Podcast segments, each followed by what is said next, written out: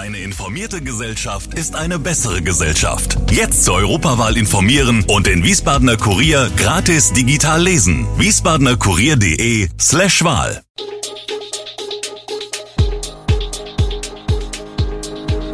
Gude, unser morgendliches News Update. Das Wichtigste aus Wiesbaden für Sie im Überblick. Guten Morgen aus Wiesbaden an diesem 7. Juli. Braucht Wiesbaden eine Steuer auf Einwegverpackungen? Das 75. Schiersteiner Hafenfest und Messerangriff am Kostheimer Weinstand schlägt weiter Wellen. Das und mehr hören Sie heute im Podcast. In Wiesbaden wird darüber diskutiert, eine Verpackungssteuer für Einwegverpackungen einzuführen. In Tübingen wird die Steuer seit 2022 erhoben, Dort werden je 50 Cent für Einweggeschirr und Verpackungen sowie 20 Cent für Einwegbesteck fällig.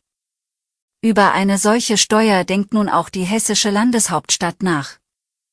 Die Wiesbadener Rathauskooperation hat in der letzten Sitzung des Finanzausschusses den Magistrat beauftragt, die Einführung einer Satzung über die Erhebung einer Steuer nach dem Vorbild der Universitätsstadt Tübingen zu prüfen. Über die Sinnhaftigkeit dieser Steuer gab es jedoch große Diskussionen.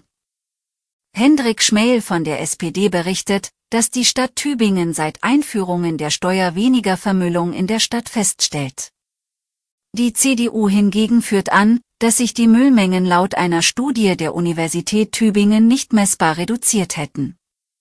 Die FDP spricht sich für ein Belohnungssystem für nachhaltige Verpackungen anstelle eines Sanktionssystems aus.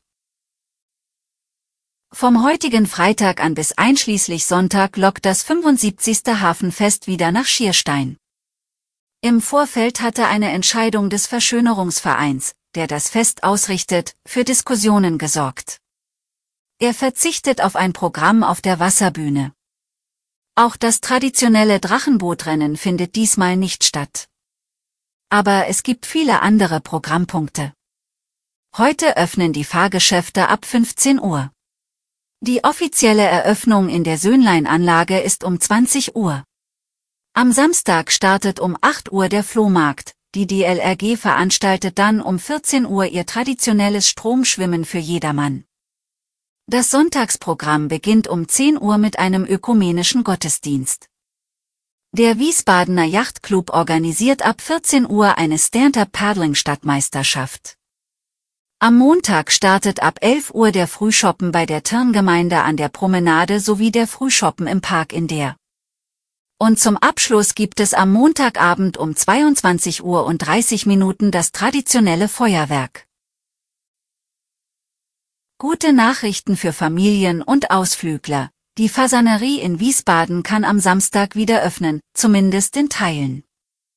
Das hat das Wiesbadener Grünflächenamt am Donnerstagnachmittag mitgeteilt. Damit öffnet das beliebte Ausflugsziel bereits eine Woche früher als ursprünglich angekündigt. Zugänglich für Besucherinnen und Besucher sind der Kinderspielplatz, der Haustierbereich und der Bereich bis zu Fuchs, Dachs und Waschbär.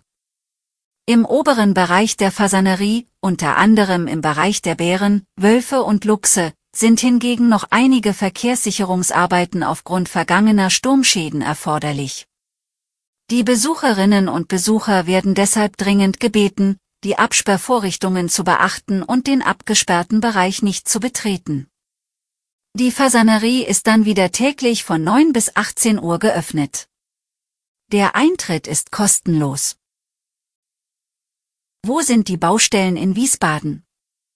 Der Wiesbadener Verkehrsdezernent erklärt, wie die Stadt ihre Bürger und andere Verkehrsteilnehmer informiert. Der Opposition reicht das nicht. Sie fordert im Bauausschuss ein Baustellenmanagement. Die Bürger müssten darüber informiert werden, wie lange eine Baustelle dauere und was überhaupt gemacht werde. Außerdem soll die Stadt Daten über künftige Maßnahmen veröffentlichen, fordert etwa die CDU. Im Baustellenmelder seien ausdrücklich nur die Baustellen eingetragen, die zu Verkehrsbeeinträchtigungen führten, sagt Verkehrsdezernent Andreas Kowol. Jedoch plane niemand eine Fahrt anhand dieser Homepage. das Verkehrsdezernat gebe Informationen zu Sperrungen an Google Maps weiter, das funktioniere einwandfrei. Nach dem Messerangriff auf Anwohner des Kostheimer Weinstandes vor zwei Wochen hat der Vorfall auch im Ortsbeirat Wellen geschlagen. Bei dem Vorfall ging es um eine Gruppe von jungen Erwachsenen, die nachts um drei Uhr am geschlossenen Weinstand lärmten. Ein Anwohner, der sich die Ruhestörung verbat, wurde attackiert. Ein weiterer, der ihm zur Hilfe kam, wurde mit Messerstichen verletzt. Ein Verdächtiger ist laut Polizei bekannt, die anderen würden ermittelt. Bürger hatten sich zuletzt über Untätigkeit der lokalen Politik beschwert. Es sei der Eindruck entstanden, dass über den Vorfall hinweggesehen wurde. Dies versuchte Marion Mögrab vom Arbeitskreis Umwelt und Frieden zu widerlegen. Der Eindruck, dass der Ortsbeirat den Vorfall auf die leichte Schulter nehme, sei falsch. Man könne jedoch nicht erwarten, dass die Welt vom einen auf den anderen Tag in Ordnung gebracht werde. Die Polizei soll nun am Weinstand häufiger präsent sein. Auch bietet die Stadtpolizei Betroffenen Gespräche an. Wegen des hohen Anteils an Leiharbeitern im Rüsselsheimer Autowerk gab es zuletzt heftigen Streit. Nun ist klar, Opel übernimmt viele Leiharbeiter. Mitte Juni belief sich die Zahl der Leiharbeitnehmer in der Rüsselsheimer Autofertigung nach VRM-Informationen auf knapp über 1000. Opel hatte Anfang Februar vergangenen Jahres in der Sache erstmals für Schlagzeilen gesorgt, als bekannt wurde, dass im Werk temporär eine dreistellige Zahl an Stellen mit Zeitarbeitern besetzt werden soll. Management und Betriebsrat einigten sich nun darauf, dass Opel 150 Leiharbeitnehmer übernimmt, davon 50 unbefristet und 100 befristet. Alle Infos zu diesen Themen und noch viel mehr finden Sie stets aktuell auf www.wiesbadener-kurier.de. Gude Wiesbaden ist eine Produktion der VRM von Allgemeiner Zeitung, Wiesbadener Kurier, Echo Online und Mittelhessen.de. Redaktion und Produktion die NewsmanagerInnen der VRM. Ihr erreicht uns per Mail an audio.vrm.de.